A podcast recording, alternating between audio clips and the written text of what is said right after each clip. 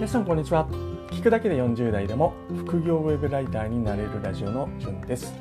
この放送はウェブライターとして実際に僕が経験したことや得たノウハウなどを毎日発信しています。副業ウェブライターに興味のある方はヒントを得られると思いますのでぜひ聞いてみてください。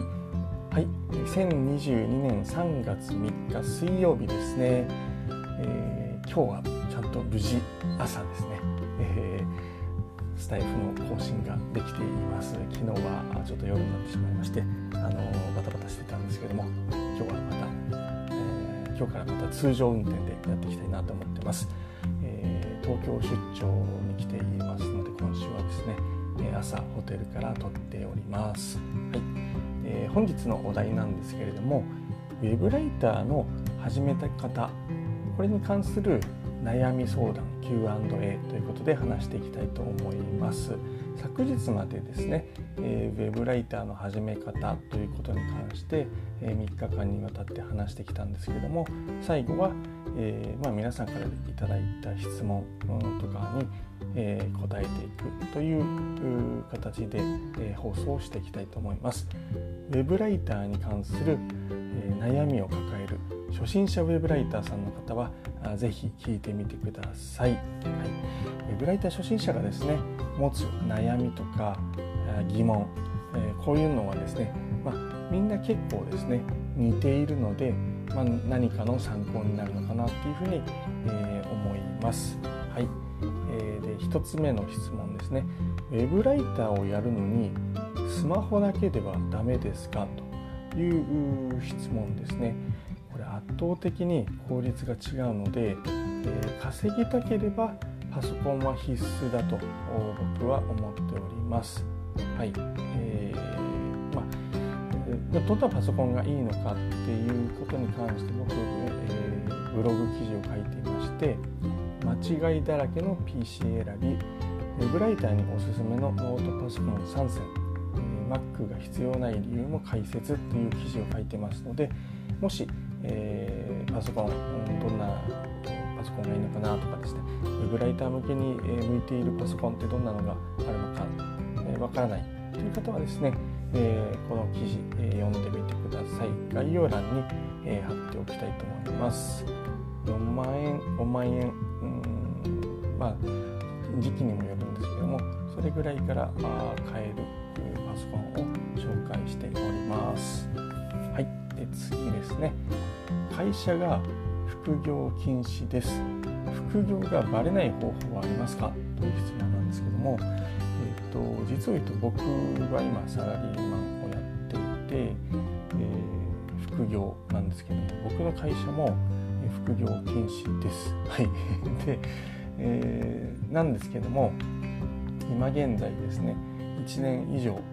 バレていません。副業がバレるのはですね基本的にはえ住民税からというふうに、え一番多く言われております。20万円以上稼いだ時は、まあ、住民税を自分で、えー、納付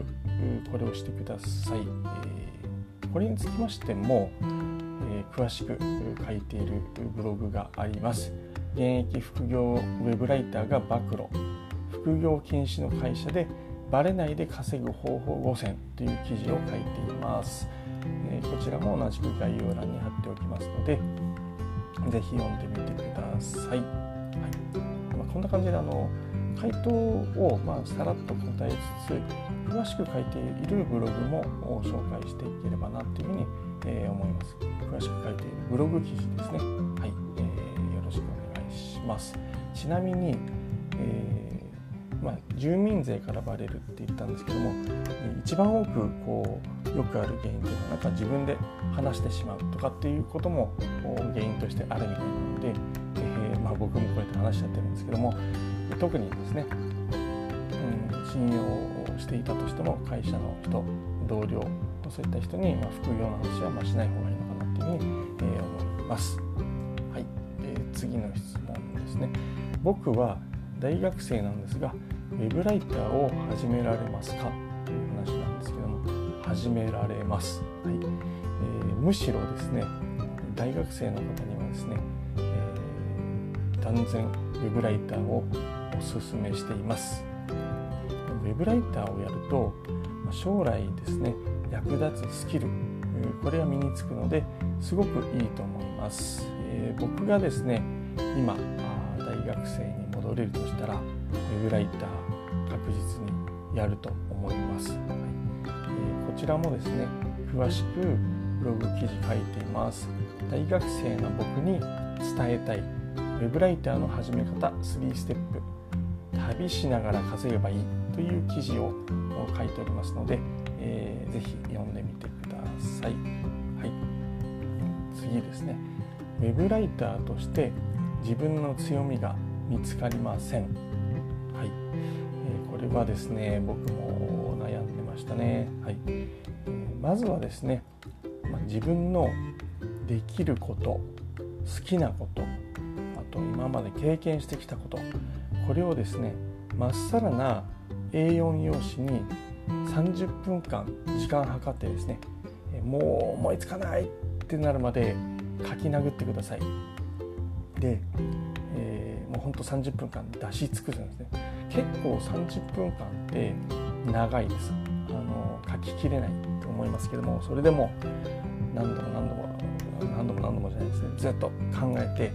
どんどんどんどん好きなこと経験したこと自分ができることをガンガンガン書いてください、えー、でそれを整理してください。書き殴った後ですね。30分間経ったらどんなことが書いてあるのかなっていうのを整理する。そうすると、ま、その中から必ず強みが見つかるはずです。これよくですねあのブレインダンプとか言って、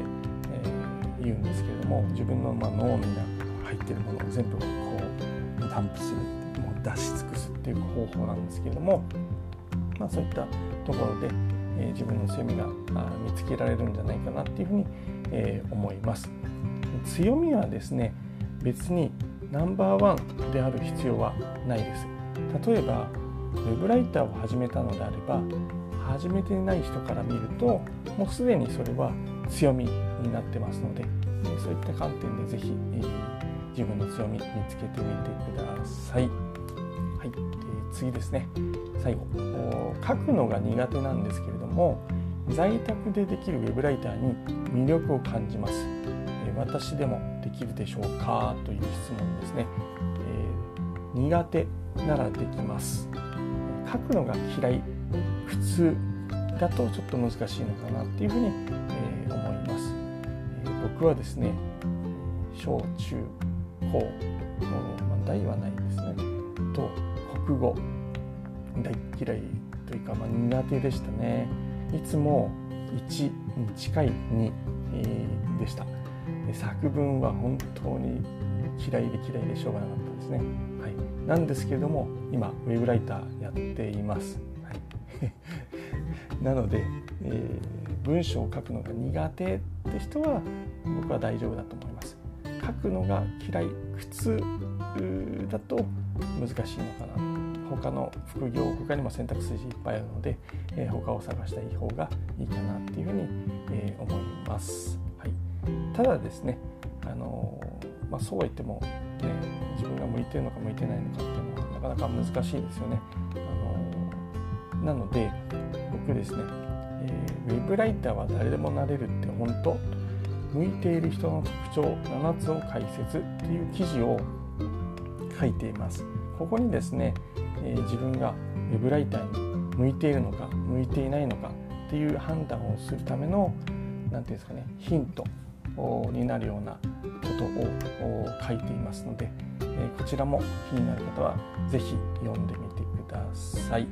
はい、えー、以上ですね、えー、今日はウェブライターの始め方に関する悩み相談 Q&A という形で、えー、お話をさせていただきました。本日は配信を聞いていただきましてありがとうございました。今後も副業ウェブライターとして得たタイムリーな情報を発信していきたいと思いますので聞き逃したくない方はフォローしてみてください。後で聞き返したいという人はですねいいねを押しとくと記録が残るし僕も喜びますのでぜひよろしくお願いします。質問もいつでも受け付けていますのでウェブライターのことブログのことや副業に関することなど何でも気軽に投稿してください。それではまた明日お会いしましょう。じゅんでした。ではでは。